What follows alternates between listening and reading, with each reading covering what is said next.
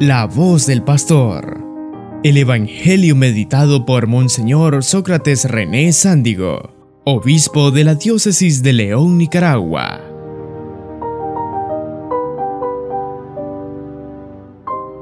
Mis queridos sacerdotes, hermanos y hermanas,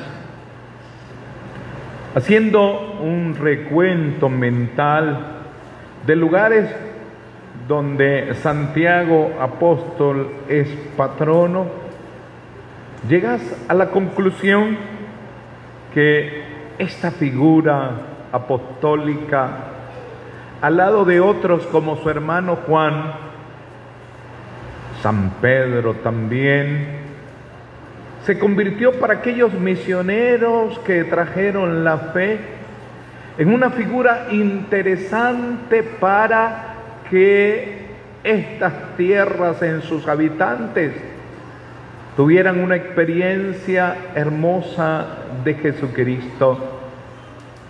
Presentaron a Jesús ciertamente en su propia imagen.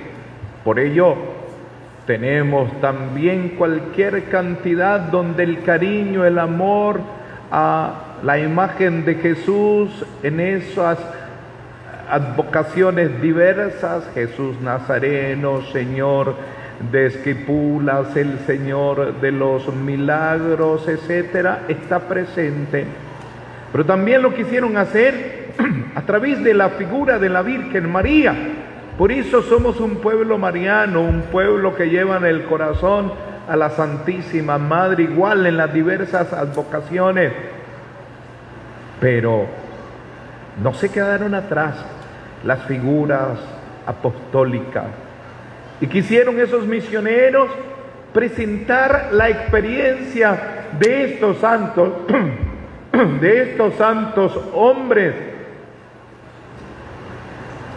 en, con Cristo en sus vidas. Y en efecto que sí, queridos hermanos, porque el amor, el cariño, la devoción, a los santos apóstoles, en particular a Santiago, no es por ser ellos en sí, sino porque en ellos hay una experiencia fuerte de nuestro Señor Jesucristo. Veamos algunos de esos momentos especiales que ellos transmiten y quedan plasmadas, plasmados en los textos bíblicos y que para nosotros debe ser hoy en la iglesia de nuestro tiempo una experiencia actualizada. Santiago, según el texto, conoce a Jesús en su ambiente laboral y no a la edad con, con la que aparece ahora en esa imagen. Era un joven, Juan tal vez un poco más joven que él pero era un joven. Ya esa imagen es de un hombre cuarentón o más, pero la imagen que Jesús encontró a la orilla del lago de Galilea es la de un chaval o la de un joven trabajador que está con su padre Zebedeo y un grupo de empleados que su padre tenía y con los que se codeó en aquellas aguas del mar de Tiberidades, sacando los pescados para el comercio. Este joven me recuerda precisamente al jovencito que aparece en el Evangelio del domingo, que por cierto están leyendo en las parroquias donde no celebran a Santiago como patrono, ellos sí están leyendo el Evangelio del domingo, el Evangelio de la multiplicación de los panes, el Evangelio de Juan 6. Un muchacho aparece con dos panes, los que le quedaban para saciarse, para comer él, pero se los presenta al Señor de tal manera que Jesús con ellos pueda hacer su proyecto de saciar a las personas que es precisamente el proyecto universal que te da la felicidad, la saciedad total en el cielo que te ofrece el Señor. Ese muchachito se parece o está presente también en Santiago, quien le presentó al Señor sus fuerzas, sus capacidades, sus habilidades, que eran muchas. Y se nota su impetuosidad en la frase, como los llama el texto, Buanerges, hijos del trueno, impetuosos como son, le ofrece esa capacidad al Señor. Y nuevamente aparece esa impetuosidad en la solicitud hecha por su madre a Jesús y que en el Evangelio de Marco aparecen ellos mismos, los hijos del trueno, Santiago y Juan, solicitándole al Señor estar a su derecha y a su izquierda cuando esté en el reino. Manifiestan capacidad, liderazgo, impetuosidad. Son hijos del trueno a los cuales hay que controlar porque querían hacer caer fuego ahí en ese lugar donde la experiencia de Dios no había calado. Se nota pues que estamos delante de quien abandonó todo para entregarse enteramente a su Señor. Esa experiencia de entrega, de abandono, queridos hermanos, que todos debemos vivir, se fue fortaleciendo en momentos especiales, como por ejemplo cuando a Pedro, a Santiago y Juan les permite ver con sus propios ojos cuando en aquella habitación le dice a la niña, Talita Kun, a ti te digo, levántate. O como cuando lo subió al monte de la transfiguración y experimentaron el cielo, se alimentaron de ese momento angelical que seguro les va a permitir bajar de la montaña decididos a todos, decididos a entregar la vida. Y finalmente, después de estas hermosas experiencias, llega el momento demostrar que sí estaba decidido a darlo todo y a estar a su derecha o a su izquierda en el trono solicitado.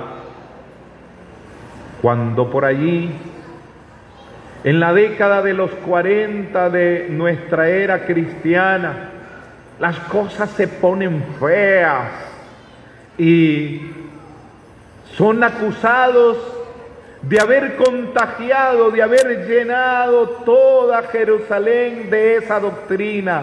¿Y cuál es esa doctrina? Cristo, a quienes ellos con su palabra y su vida han contagiado. Habéis llenado Jerusalén con su doctrina. Dice el texto que los reprendieron para que no siguieran con eso de estar llevando la noticia de que Cristo, el que ustedes crucificaron, ha resucitado. Lo raro, queridos hermanos, es que después de este hecho no toman sino a Santiago las autoridades y dice el texto del libro de los Hechos de los Apóstoles que Herodes lo mandó matar. ¿Por qué Santiago? Si están todos con el mismo afán misionero de llenar Jerusalén con la buena nueva y más allá, después se dispersarán. Unos aprovecharán el viaje para evangelizar al etíope Felipe. Otros irán a la costa del Mediterráneo, allá en Jope, Pedro en la casa de Cornelio. Otro más irá hasta la India. Tomás, Santiago se ve que ya había hecho una experiencia misionera en las tierras hispanas, donde crecerá un amor especial, una devoción especial por Él. Pero al único a quien mandan matar y que sellará esa tarea misionera será a Santiago las primicias de la sangre de Santiago sellarán la tarea misionera de la iglesia, decía esa oración colecta inicial. Había llegado el momento, queridos hermanos, de entregar lo más preciado, la vida, para testimoniar que la experiencia de Cristo lo había llevado a reconocer en él al Mesías, al Salvador del mundo. Solo con la sangre se podía testimoniar que Cristo era el camino, que Cristo era la verdad, que Cristo era la vida. Solo la sangre podía autentificar que la opción de seguirlo era la mejor. No habían argumentos racionales. ¿Qué iban a decir aquellos pobres apóstoles de un fenómeno sobrenatural al ver a su Señor, a quienes ellos vieron morir, ahora vivo, ahora resucitado, y heredarles el Espíritu Santo? ¿Cómo explicar aquel misterio sobrenatural? si todavía no habían pasado esos años de reflexión bíblico-teológica que después a través de los diversos encuentros, concilios, nos arrojaron, nos especificaron esos dogmas que nosotros profesamos. ¿De qué manera explicarle a aquel pueblo que Cristo había resucitado? ¿Cómo garantizar esa verdad? Solo era posible con la sangre. Y el primero que la da de los apóstoles es Santiago. Ya teníamos el protomártir Esteban, diácono, pero el primer apóstol es él, quien, dando muestra de su impetuosidad, pues entrega, entendió lo que Jesús le dice en ese texto evangélico de hoy, que si quiere estar a la derecha o izquierda, hay que darlo todo, hay que servir. Queridos hermanos, esa experiencia del apóstol Santiago nos permite a nosotros también encontrar un camino de cómo interiorizar a Jesús, de cómo llegar a Jesús. Y lo primero que aprendemos de Santiago es el dejarlo todo, el renunciar, el no tener a Jesús en un segundo plano, jamás, en tener al Señor en un primer plano, en tu corazón Nada te puede apartar del amor de Cristo, nada, ni siquiera un color político X o Y. Un verdadero cristiano, un cristiano católico, le es fiel a la iglesia y no se deja contagiar por colores que lo alejan de la iglesia o que lo hacen juzgar a su iglesia y a Cristo. Nada puede estar por encima de nuestro amor al Señor, de nuestro amor a la iglesia. Y Santiago nos da esa primera pauta de dejarlo todo, de desprenderse, de dar hasta la vida por Cristo y por su iglesia. No podemos ya seguir teniendo en nuestra iglesia un Cristo que está a un lado, tiene que estar al centro. Por eso, Cristo está aquí y Santiago a un lado. Santiago nos lleva a Cristo. Él lo hizo suyo, lo vivió en su interior y lo entregó todo por Él. Esa es la primera enseñanza. Nada puede estar por encima de Cristo en nuestras vidas. Nada. Nada puede estar en nuestras vidas por encima de Cristo. Tenemos que vivirlo como una experiencia profunda, como una experiencia seria, interiorizarnos. Él nos enseña que la iglesia no podemos ir en la retaguardia, hay que estar en primera línea, dice el Papa Francisco. Nadie se puede resguardar atrás. En ella, en la iglesia, como los Boanerges, como Santiago y Juan, tenemos que estar en primera línea, disponibles como ellos.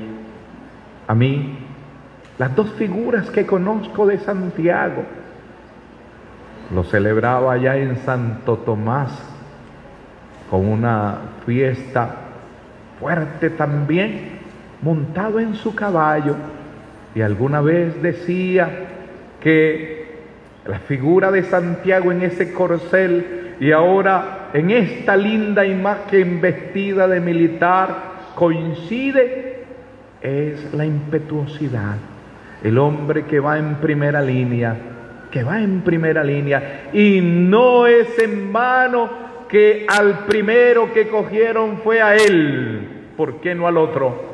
Es porque seguramente tomaba la palabra, es porque seguramente se arriesgaba, es porque seguramente él dijo, es mejor obedecer a Dios antes que a los hombres.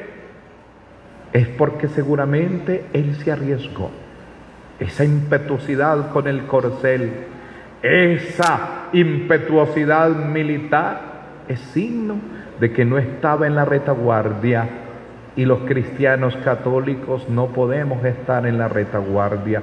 Tenemos que arriesgarnos, tenemos que estar allí, iluminados por el Señor para mantenernos firmes, incluso cuando corrientes nos quieren alinear por este lado. Y si ese lado no está en la línea de Cristo, no hay que seguirla. Hay que seguir a Cristo y a su iglesia, oyendo siempre la voz de los pastores que son el eslabón de estos primeros eslabones llamados apóstoles. Estamos llamados a ser cristianos de primera línea. Y termino con esto, queridos hermanos. Santiago nos enseña a alimentarnos de Cristo, alimentarnos. En primer lugar, desde lo visible, Él lo vio, Él lo vio, lo vio venir, lo vio caminar hacia Él y se ve que lo impactó la figura de Jesús.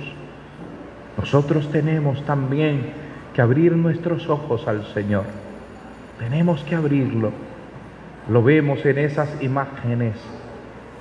Lo vemos en la belleza de su iglesia, en la valentía de su iglesia. Ahí vemos a Cristo que ha sobrepasado noches oscuras a lo largo de la historia. A Santiago le impactó la figura de Cristo, de lo contrario no deja a su Padre ni su empresa, porque tenía una empresa de pesca. No la dejan, pero lo impactó el verlo. Aprendamos a ver a Jesús, aprendamos a verlo. Una experiencia de escucha. Ven, vengan conmigo y yo los haré pescadores de hombres abiertos a la escucha. Nosotros tenemos que estar atentos a la voz del Señor. Cuando vengamos a misa, llegado el momento de la lectura de la palabra, estemos atentos, escuchemos, escuchemos. No le exigimos o no le pedimos eso al niño, que solo tiene capacidad de tres minutos para estar concentrado. Pero a nosotros sí, y yo me arriesgo predicando largamente, ateniéndome a que ustedes son hombres y mujeres de escucha y que no se duermen después de dos minutos de homilía, ni están viendo el reloj después de tres minutos, ni son de los que se están acomodando en la banca después de cuatro minutos, ni los que están pensando en qué van a comer después de cinco minutos. No. Tenemos que ser hombres y mujeres de escucha, que oímos al Señor. Santiago nos enseña esa experiencia de escuchar. Y queridos hermanos, nos enseña a cómo interiorizarlo, a cómo hacerlo suyo. Recordemos que Santiago estuvo en la primera misa de Jesús, en la primera Eucaristía, estuvo en la institución de este lindo y hermoso sacramento que nos alimenta y que nosotros conmemoramos el jueves santo. Él fue de los primeros doce que recibió el cuerpo y la sangre de Cristo. Y a partir de allí seguramente empieza un crecimiento en su vida. Nosotros, queridos hermanos, si queremos imitarlo, ser fuertes, vivir una experiencia fuerte de Jesús, tenemos que hacerlo de lo que Él hizo, estar allí en la mesa. Su hermano tiene la dicha como discípulo amado de estar a la orilla de Jesús. Se le recuesta en su pecho el discípulo amado Juan, hermano de Santiago. Es probable que como buenos hermanos haya estado sentado a la orilla de su hermano, también comulgando, comiendo y bebiendo el cuerpo y la sangre de Cristo. Que esa experiencia también sea la nuestra, la de interiorizar al Señor. Santiago finalmente, queridos hermanos, comparte con la Virgen María tantos momentos. Nosotros como Él también estamos llamados a vivir experiencia mariana.